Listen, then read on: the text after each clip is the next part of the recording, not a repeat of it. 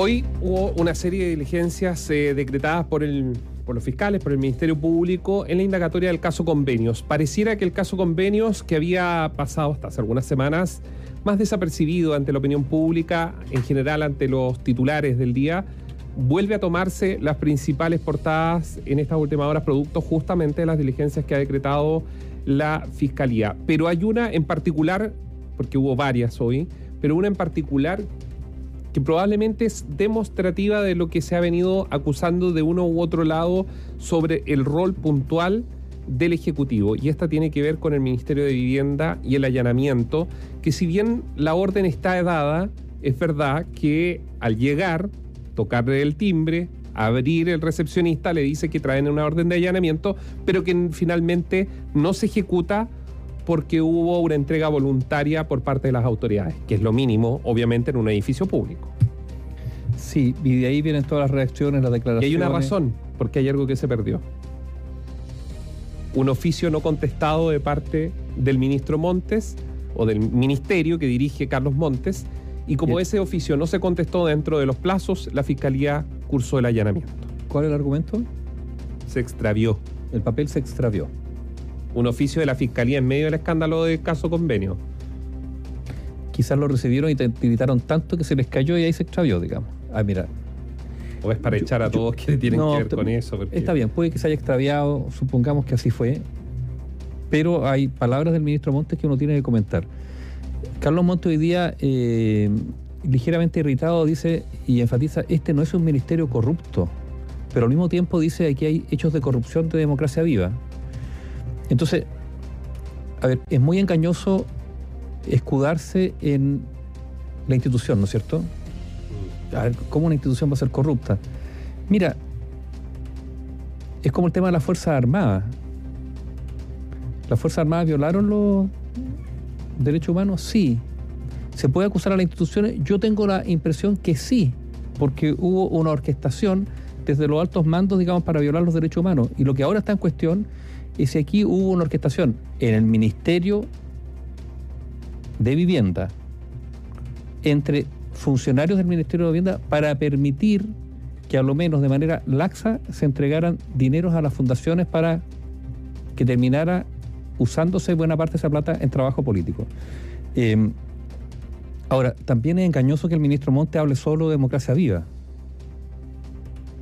el caso convenio o fundaciones incorpora a varias de estas ONG, no todas evidentemente, pero aquí lo que se está poniendo en cuestión es si hubo, en primer lugar, un mecanismo para obtener plata del Estado y transformarla en trabajo político en terreno, y dos, si aquí ese mecanismo fue compartido, la idea, la operatividad, la fórmula, entre distintos personeros políticos de colectividades afines al gobierno, ¿para qué? Bueno, para hacer ese ejercicio. Eso es difícil, lo hablábamos ayer, difícil que se pruebe. Pero bueno, pero si como dijo el fiscal, en el Contralor General de la República, en distintas partes se hacían las cosas más o menos parecidas, él como Contralor no puede decir esto puede ser un mecanismo, no lo puede decir. Pero al menos administrativamente hay desprolijidades que se repiten. Mira, mira lo cauto de, de las expresiones que estamos usando. Y eso tendrá que investigarlo el Ministerio Público. Eh, pero además, eh, pero el dato es, mira, cuando un cuando autoridades, para ni siquiera hablar de bueno, cuando autoridades se demoran tanto en reaccionar ante una bomba que le estalla en la cara, a lo menos uno podrá decir que no se te extravíen los papeles. Sí, yo creo, yo encuentro que esa declaración, bueno, son seguramente serán las declaraciones del año 2023. En ese, cuando se haga el resumen, se me extravió el oficio. Eh, o sea, sin responsabilidades, sin un anuncio de por medio, con un allanamiento al interior de las oficinas. Eh, los datos están ahí, ¿no?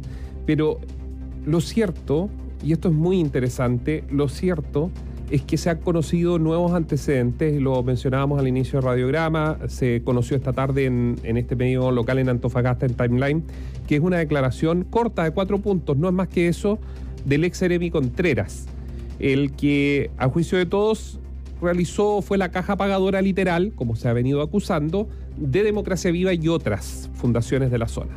Él dice, mire, yo quiero declarar, quiero que me, abrir mis cuentas, que revisen que yo no, no tengo un peso extra de lo que yo realmente eh, me gané. Y segundo, y esto es muy importante, él no había hablado, ¿ah? había guardado silencio, no como Daniel Andrade. Dice, yo el 7 de junio le envié un oficio a la presidencia de la República explicando que no había irregularidad en el contrato con Democracia Viva luego que ellos me preguntaran. No textual, pero eso es lo que dice en, uno de los puntos, entiendo que el, el último punto de la carta. Y por lo tanto se abre un nuevo espacio de indagatoria y se abre un nuevo espacio que es el que toma el abogado Tolosa de, de, Antofagasta, que pide, obviamente, que el Ministerio Público, a raíz de esta declaración, busque la información. Y uno podría decir, ¿qué puede ser de relevante que la moneda sepa antes o sepa después? Probablemente es más relevante en el ámbito político, más que en la investigación judicial. Pero, pero, si la investigación de los fiscales, o en este caso el fiscal de Antofagasta, en la arista Democracia Viva, quiere sentar la base de que si hubo o no un mecanismo para poder comparar esa investigación con las otras investigaciones que están haciendo eh, por el principio de ejecución del delito las otras fiscalías con otras fundaciones, sería muy interesante que el Ministerio Público decretara, este fiscal, la orden de pedir todos estos oficios. Porque si es así, es decir, la moneda el 7 de junio tuvo en sus manos los principales asesores del presidente lo que estaba pasando en Antofagasta. Y ahí deja de ser un tema político y pasa a ser un tema de orden investigativo para ver si aquí hubo una coordinación, una concertación, de, una concertación de, varios para aplicar esta entrega de recursos a fundaciones eh, de dudosa procedencia. Dejemos al Ministerio Público que haga su pega, ¿no es cierto?, en, eh, como se dice, en sede penal eh, pero, pero donde hay un espacio abierto para el debate, para la impugnación y también para las defensas, es el ámbito político. Y tiene que ver, vayamos más atrás todavía respecto a eh, la, la firma de estos convenios, el otorgamiento de estos dineros, y tiene que ver con la designación de las autoridades. A ver, todo esto también es el resultado de la designación de autoridades por parte del Ejecutivo. ¿A quién se designó? a los amigos de siempre. ¿Con qué mérito? Bueno, cercanía, afinidad. ¿Qué afinidad? Dejemos de lado los pololeos que están cruzados, ¿no es cierto? No, afinidad política. Y por eso aquí pueden eventualmente haber responsabilidades políticas, porque la decisión de poner a esas personas allí obedeció a una decisión política. No es que los señores tenían grandes currículum. Como ha pasado tanto, a ver, como ha pasado hace muchos años con muchos gobiernos. Nos hemos encontrado con personas que son expertos en muchas cosas. Llega un gobierno, lo ponen de experto en un lugar, son expertos en pensiones, un cargo en pensiones. Después son expertos en transporte, son expertos en electricidad, después en minería, y el mismo sujeto, digamos. Designaciones políticas. Entonces, claro, los gobiernos tienen que hacerse cargo también de estas decisiones políticas. ¿Por qué escogen a esos personajes para ponerlo ahí? porque la única explicación para ponerlos ahí es la cercanía política. Y si esa cercanía política se traduce en que esas personas se dedican a usar su trabajo para hacer trabajo político, de militancia, de reclutamiento de personas, pensando en que en las próximas campañas la responsabilidad se duplica o se eleva al cubo. Por eso y esto ocurre con todos los gobiernos. Los gobiernos tienen que hacerse responsables de estas decisiones que son políticas. Pero, no se les pide nada más que eso. Pero lamentablemente en Chile yo no tengo conocimiento así de cosas graves que hayan pasado donde se haya pedido la responsabilidad política. Te voy a decir más. Es que el caso Antuco. Nadie asume Por ejemplo, el caso Antuco, que es la peor desgracia en tiempos de paz del ejército chileno. La peor, no existe otra donde hubo mal criterio, donde mandaron a marchar a unos jóvenes que no estaban preparados, muchos de ellos conociendo por primera vez la nieve, no tenían los elementos. ¿Renunció el comandante en jefe del ejército? ¿Renunció el ministro de Defensa de la época? Entonces, claro, las responsabilidades políticas en Chile hace mucho, y ¿saben lo que pasa? Que cuando se quiere asumir una responsabilidad política se hace un show y se anuncia por televisión que le pidió la renuncia a todos los ministros para que, para que salga, digamos, más, más elaborado, más fortalecido, o se hacen los enojados como pasó en el gobierno anterior y, y en ese contexto... Entonces, no hay responsabilidades políticas. En Chile no estamos acostumbrados a que se asuman las responsabilidades políticas. Siempre es, no, si es el ministro, es que sabe que este subsecretario, váyase, córrase de aquí. Ahora no, la subsecretaria es culpable de todos los males. Néstor, y porque además las peticiones de renuncia, como no hay responsabilidades políticas, la presión para que se asuman termina siendo parte de, de la esgrima entre oposición y gobierno, ¿no es cierto? Te pido la renuncia a ti, después te recuerdo que tú no renunciaste hace cuatro años cuando hiciste esto otro, pero al final todo termina en un statu quo. Nadie se va. No. Esta es la oposición, este es el gobierno. Todos quedan ahí.